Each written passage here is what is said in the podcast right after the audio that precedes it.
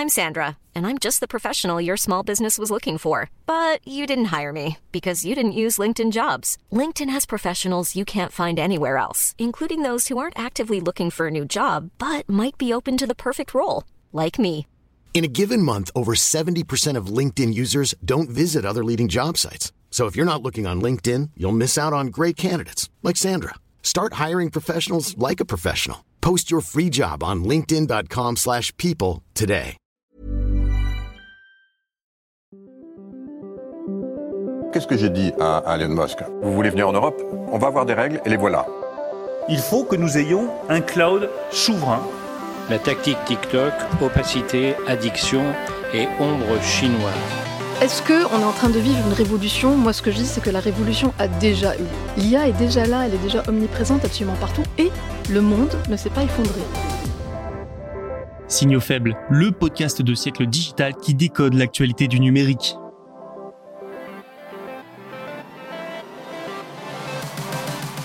Bonjour à toutes et à tous, nous sommes le lundi 8 janvier 2024, voici les actualités de cet épisode de Signaux faibles. On commence en Chine où les régulateurs cherchent à rassurer l'industrie du jeu vidéo sur le retour craint de la répression. Restons dans l'empire du milieu avec les ventes d'iPhone qui pourraient être divisées par deux, nous verrons pourquoi. Et une épine dans le pied de Nvidia, ses clients chinois ne veulent plus de ces puces bridées pour intelligence artificielle. Nous terminerons en Inde, le constructeur de véhicules électriques vietnamien VinFast va y investir 2 milliards de dollars. Beaucoup de Chine aujourd'hui, mais c'est comme ça, c'est l'actualité. Allez, c'est parti tout de suite, bonne écoute. Pékin veut rassurer, et vite. Il y a quelques jours, je vous parlais des nouvelles restrictions décidées par une autorité chinoise contre le secteur du jeu vidéo. Des restrictions qui ont fait ressurgir la peur pour les grandes entreprises du secteur du retour de la répression de l'industrie technologique par Pékin. Face à cette montée de l'inquiétude, les autorités tentent de rassurer, d'apaiser les craintes des acteurs concernés. Pékin pourrait même faire marche arrière sur certaines mesures. Un responsable chinois a été licencié et des consultations sur de nouvelles mesures à court terme devraient se tenir selon le Financial Times. Alors avant de continuer, petit point contexte. Ces dernières années, les grandes entreprises technologiques de Chine ont été sous le coup d'une répression de la part du pouvoir. Répression qui a aussi touché le secteur des jeux vidéo avec pas mal de restrictions. La sortie de nouveaux jeux en ligne a par exemple été suspendue de longs mois et des mesures pour limiter le temps de jeu des mineurs ont été introduites. Mais en 2023, cette répression a pris fin. Alors quand de nouvelles mesures fortes sont annoncées, c'est tout un secteur qui s'inquiète du potentiel retour de la répression. Les actions des principales sociétés de jeux vidéo comme Tencent et NetEase ont chuté après que la National Press and Publication Administration a proposé de nouvelles mesures pour plus de contrôle du plus grand marché de jeux vidéo au monde. Le régulateur a rapidement voulu apaiser tout le monde. Il a ainsi approuvé la sortie de 105 nouveaux jeux, le plus grand nombre depuis 17 mois. Il a aussi affirmé vouloir soutenir un développement sain de l'industrie Pékin a également pris les choses en main en licenciant fin décembre Feng Xixin, le chef de la partie publication du département de propagande du Parti communiste. En gros, c'est le responsable de l'autorité de réglementation des jeux dans le pays. Il a été démis de ses fonctions pour ne pas avoir consulté les principaux hauts responsables économiques de Chine, ni pris en compte les avis des plus grandes sociétés de jeux. Ce qui posait surtout problème à ces dernières, c'est que les nouvelles mesures concernaient une partie des microtransactions dans les jeux et les adultes. Elles s'attaquaient donc directement à deux piliers de l'industrie. Les principaux développeurs de jeux ont été convoqués par Pékin, tout comme les régulateurs provinciaux. Le but est notamment d'étudier la faisabilité du projet et de le modifier en conséquence, sait-on jamais, d'ici fin janvier. En 2021 déjà, une première version de ce projet a été présentée aux acteurs du secteur. Mais, selon eux, la version publiée en décembre dernier serait très différente de celle de 2021. Quoi qu'il en soit, il y aura très probablement de nouvelles mesures, reste à voir leur niveau d'impact et surtout si l'industrie s'est suffisamment remise de la précédente vague de répression pour faire face à une nouvelle. Jeffries, c'est une banque d'investissement américaine. L'une de ses équipes d'analystes a estimé le volume de vente d'iPhone en Chine pour l'année à venir. Et c'est pas très positif, même si ce sont là des estimations à prendre avec des pincettes. Ainsi, selon la banque, les ventes du célèbre smartphone de la marque à la pomme devraient encore baisser en Chine en 2024. En effet, l'iPhone 15, déjà le dernier du nom, a connu un mauvais démarrage dans la nation asiatique, entraînant une baisse des ventes de 30% sur un an.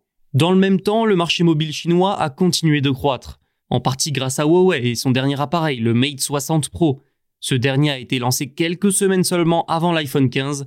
Symbole des sanctions américaines, Huawei a pourtant réussi à faire franchir un cap technologique à son smartphone. Résultat, vague de ferveur patriotique pour ce téléphone chinois qui a récupéré certains clients d'Apple. Jeffries prévoit ainsi une nouvelle baisse à deux chiffres pour les ventes d'iPhone dans l'Empire du Milieu en 2024. Surtout que le smartphone américain est dans le viseur de plusieurs autorités chinoises en pleine guerre technologique et politique entre les deux nations. Avant, je vous disais de prendre ces informations de la banque américaine avec des pincettes. Mais une chose est quand même quasi certaine. Les ventes d'iPhone vont baisser en Chine sur un an. Toutefois, il faut relativiser, Apple reste extrêmement présente en Chine et ses appareils sont encore utilisés par énormément de personnes et d'entreprises, faisant de ce pays un marché de première importance pour le géant technologique. Est-ce une surprise? Pas vraiment. Les ventes de Nvidia en Chine pourraient baisser. Pourquoi? Parce que les performances de ces puces bridées commencent à se rapprocher de celles des puces chinoises. Vous le savez sans doute, Nvidia c'est le leader des puces pour intelligence artificielle. Pour cette société, la Chine est donc un marché important. Sauf que Washington ne cesse de durcir les sanctions à l'exportation pour éviter que la Chine ne mette la main sur des puces avancées. Des puces avancées qui pourraient être utilisées dans l'intelligence artificielle mais aussi dans l'armement. Bref, ça ne fait pas les affaires de Nvidia. Mais l'entreprise américaine n'a eu de cesse d'élaborer de nouvelles puces, bridées à destination du marché chinois et pouvant y être exportées malgré les sanctions. Sauf qu'à force de brider toujours plus les puces, ce qui devait arriver arriva, les performances commencent à être similaires aux puces chinoises. Dès lors, quelle est leur plus-value à ces puces de Nvidia? D'après le Wall Street Journal, Alibaba et Tencent ont indiqué à l'entreprise qu'elle lui commanderait moins d'unités que prévu. D'autant plus que, vu que les performances sont plus faibles, les sociétés chinoises doivent acheter plus de puces pour atteindre la puissance de calcul nécessaire pour l'IA. Et quitte à avoir des performances aussi basses, elles préfèrent passer par des entreprises locales, chinoises. Très rapidement après l'alourdissement des sanctions américaines en fin d'année dernière, la firme dirigée par Jensen Huang a annoncé vouloir proposer de nouvelles puces bridées, les HGX H20, L20 PCIe et L2 PCIe. Mais à cause d'un examen minutieux de la part des autorités américaines sur ces composants, Nvidia a dû retarder ses plans et leur sortie et travailler en plus avec l'administration Biden. Avec sa nouvelle puce bridée, la H20 prévue pour le deuxième trimestre 2024, Nvidia propose aux Chinois une version de sa meilleure puce, la H200, une version bridée, vous l'aurez entendu, évidemment.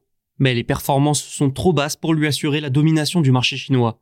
Surtout que la concurrence augmente, les puces proposées par les entreprises chinoises sont de plus en plus compétitives face aux bridés du géant américain. À terme, voilà qui va lui poser problème tant la Chine est un marché lucratif. VinFast, vous connaissez? C'est un constructeur vietnamien de véhicules électriques eh bien il a prévu d'investir 500 millions de dollars dans une usine en Inde afin de pénétrer ce marché, le troisième marché automobile au monde. Pas étonnant pour le pays le plus peuplé de la planète. Selon l'accord trouvé avec les autorités indiennes, l'investissement pourra atteindre les 2 milliards de dollars. L'usine en question produira jusqu'à 150 unités par an et la production devrait démarrer cette année. 3000 à 3500 emplois devraient ainsi être créés. C'est l'État du sud de l'Inde, du Tamil Nadu, qui va accueillir l'installation. C'est véritablement le poumon automobile du pays. BMW, Renault, Nissan et Hyundai sont déjà présents. Pour VinFast, choisir cette région d'Inde a donc tout son sens. Le constructeur veut aussi développer un réseau de concessionnaires sur le sous-continent. L'Inde est une étape clé dans sa stratégie de développement. La société est déjà opérationnelle aux États-Unis, au Canada, mais elle est toujours déficitaire. Elle a même supprimé des emplois aux États-Unis l'an passé. Elle cherche donc à élargir son marché par l'Inde. Il faut dire que ce pays a un énorme potentiel. Avec ses 1,4 milliards d'habitants, il est en plein développement et vise une électrification de 30% de ses véhicules d'ici 2030. Les véhicules électriques ne représenteraient pour le moment que 0,25% des ventes totales de voitures dans le pays. Et aujourd'hui, ce n'est pas la concurrence qui manque, mais le potentiel de ce marché est tel que n'importe quel constructeur cherche à s'y implanter. C'est tout pour aujourd'hui, merci pour votre écoute et votre fidélité. N'oubliez pas de vous abonner. Je rappelle aussi que tous nos podcasts sont disponibles sur les plateformes de streaming et sur siècledigital.fr. À demain pour de nouveaux signaux faibles.